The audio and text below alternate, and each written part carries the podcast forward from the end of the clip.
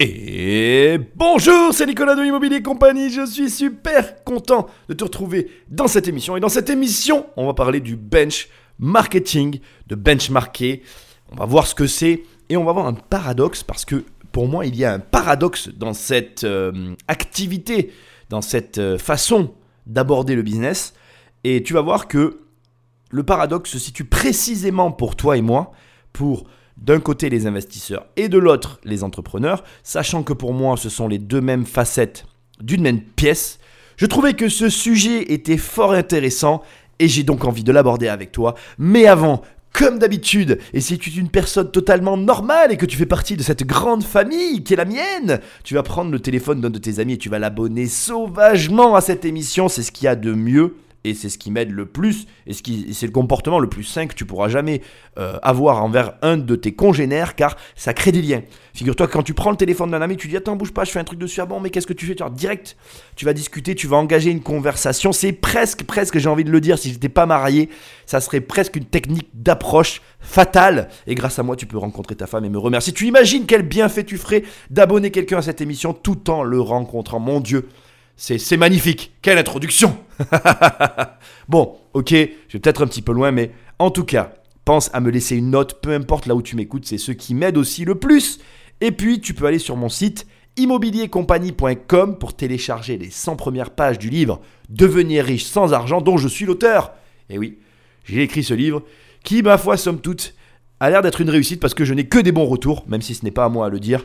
Je te le souligne quand même. Et pour terminer, Toujours sur mon site immobiliercompagnie.com, tu as euh, dans l'onglet programme, bien deux programmes. Tu cliques sur l'un ou sur l'autre et tu travailles avec moi. C'est aussi simple que ça. Parce que si tu prends un de ces programmes, on sera en contact. Ok? Bon, Je crois que je t'ai tout dit. On va attaquer. On va parler du benchmarking. Enfin, de benchmarker. du benchmarking. Voilà, c'est exactement ça. C'est le benchmarking. Ça s'écrit B-E-N-C-H-M-A-R K-I-N-G. Alors pourquoi je te les pelle Parce que moi j'avais envie d'y coller un S quelque part. Et non, en fait il n'y a pas de S. Il n'y a pas de S. C'est comme je viens de te le dire avec un C. Alors, on va commencer dès le début par voir le pourquoi, ou plutôt le c'est quoi. Pourquoi benchmarker et c'est quoi le benchmarking? Ok? Ensuite, je vais parler un petit peu avec toi de ce fameux paradoxe, mais légèrement, entre l'investisseur et l'entrepreneur, parce que euh, je vais l'amorcer pour aller à une réflexion, pour ensuite t'amener sur ma façon de fonctionner. Alors attention, je ne suis pas Dieu, je n'ai pas la bonne façon de, voir les choses, c'est ma manière de voir les choses. Je vais te donner mon avis et je vais t'expliquer pourquoi je te parle de ça, parce que effectivement, tu vois, il y a un, gros paradoxe, mais avant, avant qu'on en arrive à ça, voyons ce qu'est le benchmarking. Alors sans surprise, hein, on va pas faire genre que je suis méga intelligent. Euh, j'ai trouvé ce que je vais un petit peu t'expliquer ici sur Wikipédia. J'ai aucun problème à te citer mes sources. Euh, c'est surtout que euh, après moi je vais agrémenter ça de ce que moi je sais parce qu'il y a des choses que je sais de manière générale et donc tu je te bon voilà tu fais attention hein, il y a quand même ce que moi je pense et puis il y a ce qu'il y a d'écrit. Alors le benchmarking c'est du marketing avant tout d'accord? C'est une façon d'aborder le business qui pour moi n'est pas la pas vraiment la bonne mais qui est paradoxalement, et c'est une émission qui va être de paradoxes, qui est un petit peu obligatoire. Je m'explique. Le benchmarking, ça, ça, ça consiste à analyser, d'accord, euh, tes concurrents, tout simplement. Donc en gros, par exemple, euh, tu veux lancer une entreprise, une, agence immobilière, bien tu vas aller voir euh, l'agence immobilière la plus proche de, du lieu que tu as choisi pour implanter ton agence immobilière, et tu vas regarder comment travaille l'agence immobilière, tu vas regarder comment est gérée l'organisation dans l'agence immobilière, tu vas rentrer dans l'agence immobilière et faire, entre guillemets, le client mystère. En, en vérité, tu as un what the fuck of spices, tu as un espion.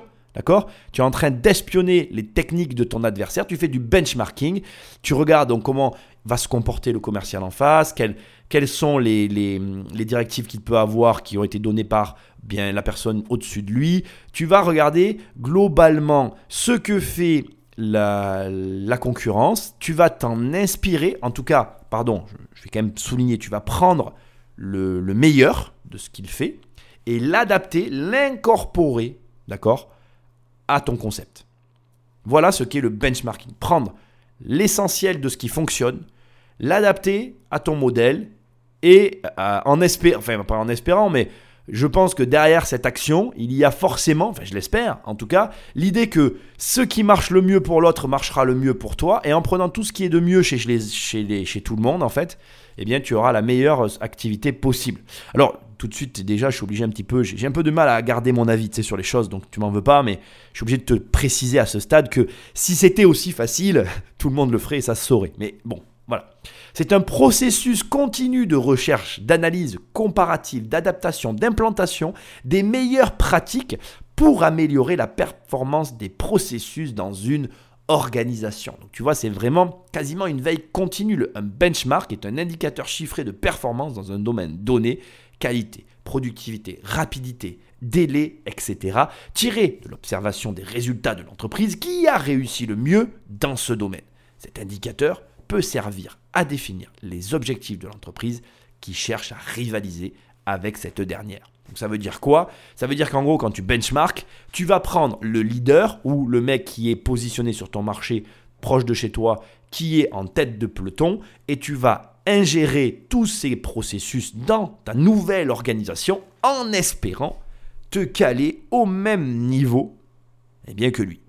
Alors, c'est une technique qui a été euh, inventée, enfin qui revient de chez Xerox. Alors ça m'amuse beaucoup parce que Xerox a inventé beaucoup de techniques. Je trouve personnellement que Xerox euh, est vraiment à l'origine de ce genre de techniques, des techniques un petit peu d'arracheur de moquettes. Je ne sais pas si tu connais cette entreprise, Xerox, c'est une société de photocopieurs.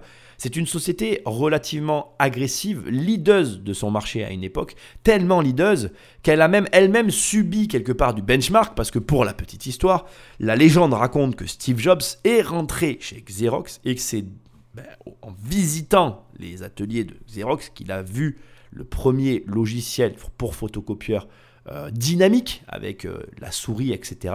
Et c'est de là qu'il a créé Apple. Donc c'est très amusant pour une société qui pratique et qui a inventé le benchmark de se faire benchmarker à ce point, parce qu'aujourd'hui, Xerox n'est pas Apple. Alors c'est intéressant d'ailleurs, parce que ce que je viens de te dire est faux. Ce qu'a fait Steve Jobs n'est pas du benchmarking. Pas du tout d'ailleurs. Il a pris une chose d'une entreprise, il l'a extrait, sorti de son contexte, transformé, réadapté à un nouveau marché, et il a explosé.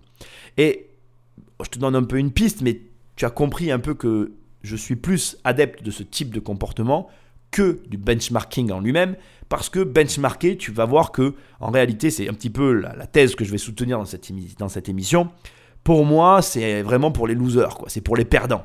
Si tu fais du benchmarking, tu es un perdant. Alors je vais te raconter une histoire, une émission qui n'est pas réellement préparée comme les autres, parce que j'ai une histoire à te raconter qui est somme toute extraordinaire. Tu vas peut-être même avoir du mal à la croire, cette histoire, tellement elle est extraordinaire, mais je veux te la raconter parce qu'elle va illustrer parfaitement la raison pour laquelle tu ne peux pas benchmarker et tu ne dois pas benchmarker. Et après, je t'explique le paradoxe. Ok? Alors l'histoire se situe euh, entre mes deux périodes euh, de marchand de biens, euh, d'arrêt de marchand de biens, de prise de, de la reprise immobilière sous forme d'investisseur à temps plein. Donc j'arrête le marchand de biens, je deviens investisseur. À ce moment-là, euh, je reprends plus de parts de la société qu'on avait avec ma mère qui était une imprimerie. Et à ce moment-là, en fait, on décide de lancer un site internet. Et à ce moment-là, toujours, quelques mois en même temps, enfin on était en même temps de la création de notre site, etc. Il y a une entreprise qui se lance sur le marché français, une entreprise que tu dois connaître aujourd'hui, qui est connue dans la France entière. Une entreprise qui s'appelle j'ai dit que je disais pas de marque. c'est le, le salaud. Non, dis-moi, Nicolas Vistaprint. Vistaprint. Donc tu dois connaître le principe de cette entreprise. Elle propose en fait des cartes de. C'est comme ça qu'elle s'est fait connaître. Hein. Tu dois la connaître sous cet angle-là. Elle a proposé des cartes de visite gratuites sur son site et tu modélisais la carte toi-même sur le site. Fait très intéressant et que j'ai trouvé mais extraordinaire à l'époque, extraordinaire de mon point de vue, vraiment, j'insiste. Hein. En fait, pour avoir eu une imprimerie, je peux t'en parler, le plus gros du travail, c'est les maquettes. C'est un petit peu comme quand tu fais des vidéos sur YouTube. Le plus gros du travail, c'est pas de tourner la vidéo, c'est de faire le montage. Mais c'est exactement pareil en imprimerie en fait. Le gros de ton travail, c'est de te taper le montage pour arriver au résultat que veut le client. Et la, la partie, mais extrêmement maline, qui est cachée derrière Vistaprint, c'est de finalement comme toutes les entreprises qui ont explosé ces dernières années sur Internet, reporter le travail chiant sur le client. Donc en fait, tu ne le sais pas, mais quand tu crées ta carte de visite sur Internet, sur le site Vistaprint, La vraie valeur, elle est gagnée à ce niveau-là. S'il n'y a pas un gars que tu payes qui est en train de faire le montage pour toi, c'est toi qui le fais pour toi. Donc en fait, on peut se permettre. La carte de visite en elle-même, elle coûte rien. La valeur de la carte, elle est dans le montage que tu dois réaliser. Et ça, c'est hyper intéressant. À l'époque, je n'étais pas capable de faire l'analyse que je suis en train de te faire aujourd'hui. Ça aussi, c'est intéressant pour la suite de l'émission, tu vas comprendre. Bref, je reprends les parts de la société, encore plus de parts, parce que j'en avais déjà avant, mais je reprends plus de parts de la société de ma mère, et je prends position réelle en parallèle de mes investissements dans l'entreprise de ma mère, et je la... comment je vais dire comme terme en fait, la particularité quand tu as une entreprise comme ça, familiale, qui est gérée par une même personne depuis des années, c'est très compliqué de dire que tu la diriges. Je l'ai jamais dirigé cette entreprise. Je vais pas faire genre, je ne vais pas te dire, oh ouais, je dirigé cette société, c'était super. Non, pas du tout. Tu, au mieux, tu arrives à euh, seconder un petit peu la personne qui est aux commandes parce que c'était son bébé et puis qu'elle était tellement dans son truc que si tu veux, c'était compliqué qu'une tierce personne arrive et chamboule tout. C'était pas possible. Bon, bref, c'est pas tout ça le propos. Je te raconte euh, des, je m'égare comme d'habitude. Revenons dans le sujet. Donc je prends euh, une place dans l'entreprise et on lance la création d'un site internet. Et à cette époque, euh, ma mère, pour son activité, utilisait internet d'une certaine façon. Et moi, j'utilisais pas du tout internet, faut pas se mentir, je n'avais pas internet de toute façon. Et j'avais une autre vision d'un gars qui n'utilisait pas internet. Et j'étais vraiment à ce moment-là, je m'en rappelle, j'ai benchmarké énormément Vistaprint parce que pour moi, c'était eux la clé. Et d'ailleurs, je, dois le dire aujourd'hui, je ne vais pas faire genre. Il faut savoir qu'à cette époque, moi, en parallèle de ma mère, j'ai tout élaboré pour qu'on monte un site équivalent à Vistaprint parce que je voulais pouvoir proposer le montage des cartes de visite en ligne. Alors, moi, dans mon esprit, je voulais pas les offrir, mais je voulais que les cartes de visite soient faites en ligne. Et fait amusant, c'est que, alors déjà, à l'époque, quand je soumets le projet, ma mère a raison de me répondre ça. Elle me dit, euh, de toute façon, tu, n'es pas, tu n'as pas Internet. J'avais pas Internet à l'époque, c'est la vérité. Elle me dit, tu n'as pas Internet, tu n'es pas un utilisateur d'Internet, tu n'es pas un utilisateur de l'imprimerie, tu ne sais pas ce dont as besoin les clients mieux que moi. Ça, c'est ce qu'elle m'a dit. Sauf qu'elle, elle était enfermée dans son processus. Et elle a benchmarké, elle, une autre société. Alors, je ne vais pas te rentrer dans le monde de l'imprimerie, mais dans le monde de l'imprimerie, si tu veux, il y a des années de ça, dans les années 90, il a été impulsé un concept où en fait il y a une entreprise nationale qui s'est dit que euh, le coût des machines, je, je t'initie rapidement, le coût des machines étant très élevé, il y a une entreprise qui s'est dit on va centraliser l'achat des machines et on va proposer l'impression. Et en fait, c'est vrai qu'effectivement, ils arrivaient du coup en ayant réussi à faire adhérer un certain nombre de petits imprimeurs à ce concept-là, ils arrivaient à sortir des prix tellement bas que finalement, en fait, ça valait plus le coup d'acheter les machines. Et donc, ma mère, elle, elle a benchmarké cette société-là. Hyper intéressant comme, euh, comme situation parce que regarde, écoute bien maintenant et tu vas comprendre pourquoi benchmarking, c'est pour les perdants, c'est pour les losers. Tu ne dois pas faire ça. D'un côté, tu avais un mec comme moi qui n'avait pas Internet, qui n'y connaissait rien et qui, de l'extérieur, avait une vision du produit totalement neutre et qui était attiré par la vraie valeur du produit et qui avait une vision réelle. Je suis désolé, je ne me, lance pas des fleurs en parlant comme ça, mais avec le recul, il s'est avéré que j'avais raison, donc il faut quand même le dire. Et effectivement, ce que moi je voulais proposer sur Internet était la réalité de ce dont avaient besoin nos clients. Sauf que ma mère a benchmarké une entreprise qui proposait effectivement un service aux imprimeurs, sauf que là où elle s'est complètement plantée, c'est qu'elle a proposé un service qui était censé toucher essentiellement des professionnels. Or, sa cible de clientèle était des particuliers. Est-ce que tu la sens arriver, l'erreur? La première erreur et le premier problème de benchmarker, c'est que généralement, on est enfermé dans son univers, on n'a pas le recul nécessaire pour visualiser ce dont a réellement besoin notre entreprise, et en réalité, on va s'orienter dans la mauvaise direction. Alors, je suis obligé aussi encore, moi je suis quelqu'un de très transparent, je vais modérer mes propos et je suis obligé de te préciser la chose suivante. Ma mère ne s'est absolument pas plantée dans ses choix, parce qu'il faut savoir que dans cet univers-là, il n'y a pas, voire très peu de sites internet. Ce sont des, les personnes qui évoluent dans ce milieu-là, dans le milieu du papier, euh, ne sont pas vraiment aujourd'hui encore sur Internet. Aujourd'hui, le site qu'on a vendu avec la société reste un des plus gros sites nationaux, c'est ouf que je dise ça, en ligne accessible pour du particulier en termes de gamme de produits. C'est un site qui a été fait dans les années 2008-2009. Tu imagines le délire, quoi. Un truc euh, qui date de Mathusalem, qui est encore aujourd'hui un des plus gros sites en ligne. On n'est pas là pour parler du site, on s'en fiche complètement. Bref, ce que moi je veux te dire, c'est qui est assez drôle, je trouve, c'est qu'elle a fait un choix qui pour elle était tout à fait... Attention, je ne veux pas la critiquer, c'était un très bon choix. le problème qu'elle a eu, c'est qu'elle a mal benchmarké. Le problème, c'est que son benchmarking de départ était orienté vers la mauvaise entreprise. Et cette mauvaise orientation a impliqué que, à l'arrivée, le choix du site qui a été fait n'a pas été le bon. Tu la sens l'erreur? Et je vais quand même te raconter la fin de l'histoire.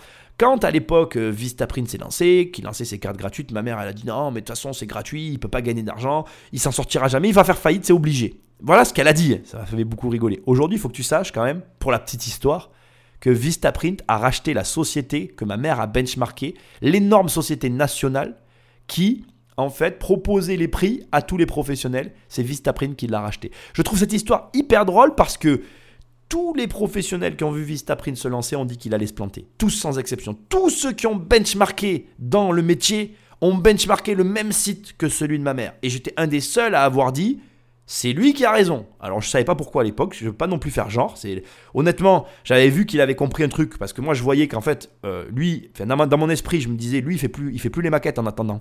Pendant que toi, euh, je, fais référence à ma mère, tu t'es là à te taper toutes les maquettes de tous tes clients. Lui, il a ses clients qui font ses maquettes et il fait envoyer sur les rotatives. Donc il gagnait un temps, mais pas possible. Juste, tu peux pas imaginer. En fait, il faut l'avoir vu pour le comprendre.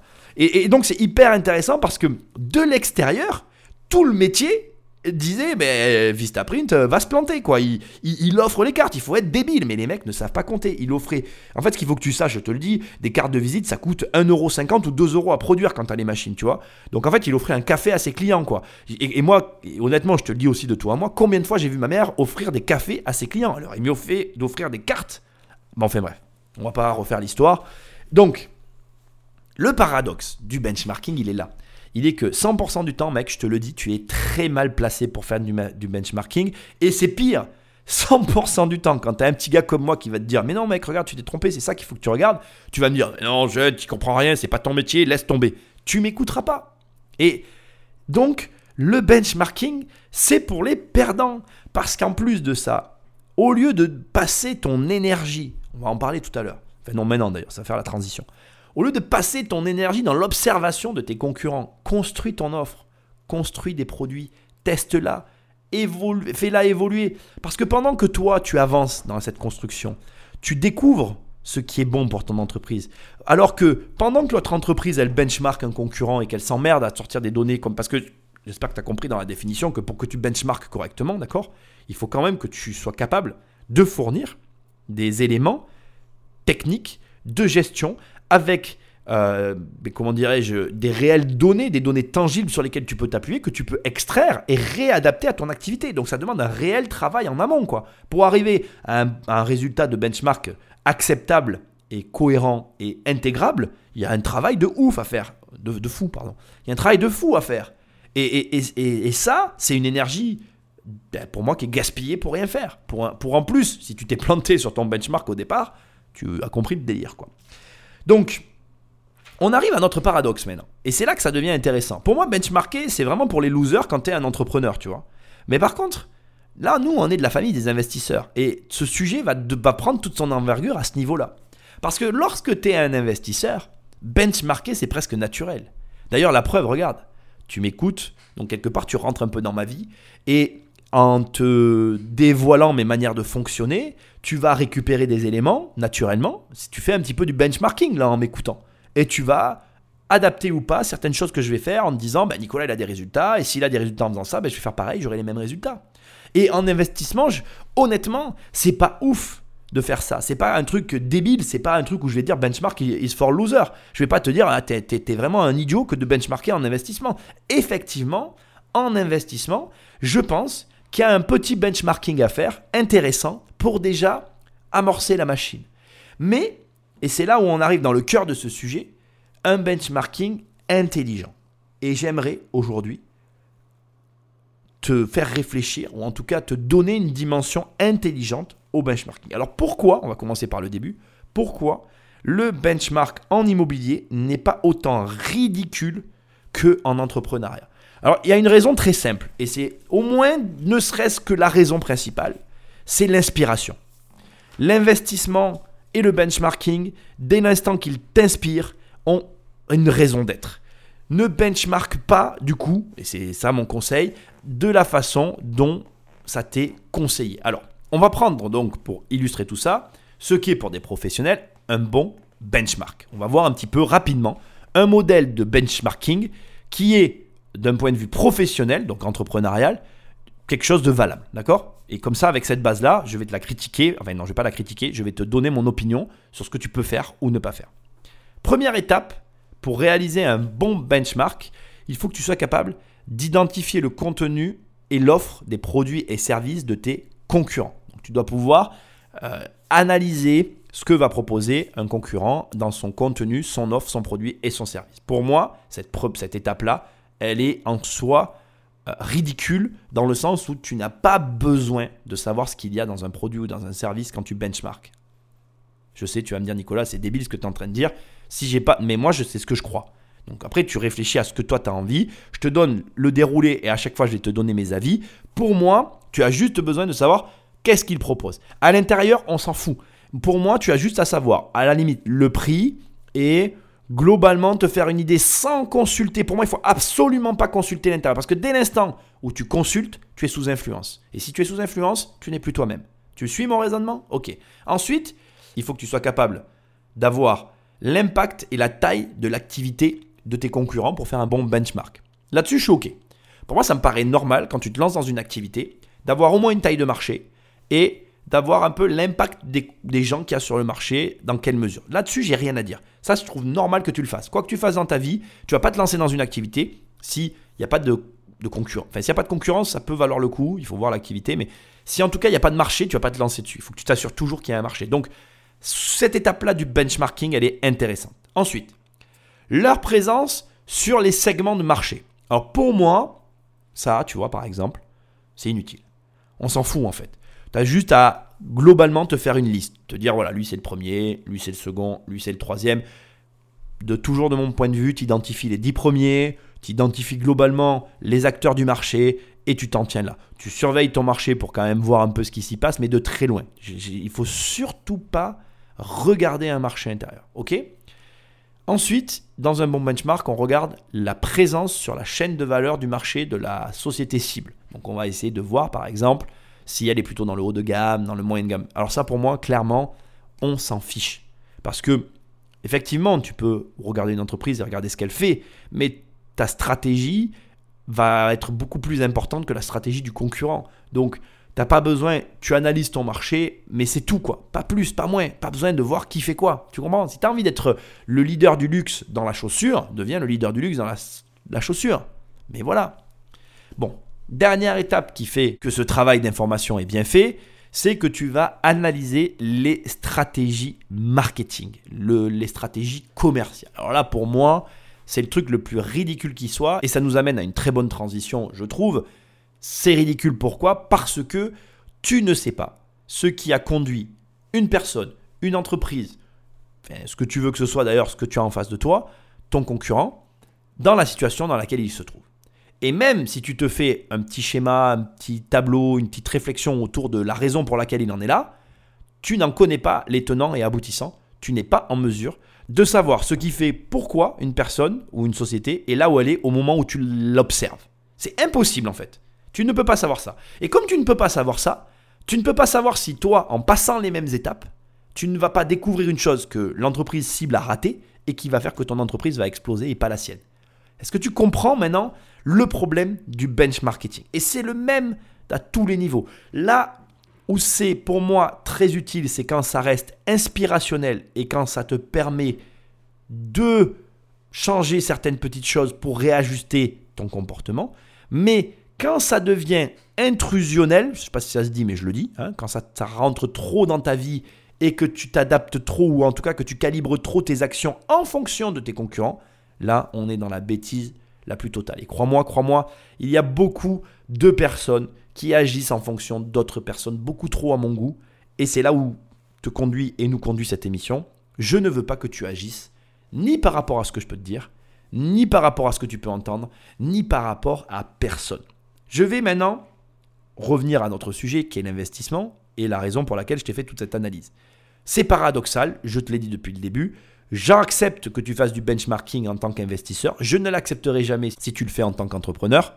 Mais, mais, je mets un gros haut là. Si tu fais du benchmarking, dans les deux cas, il faut que tu le fasses de manière très, très occasionnelle.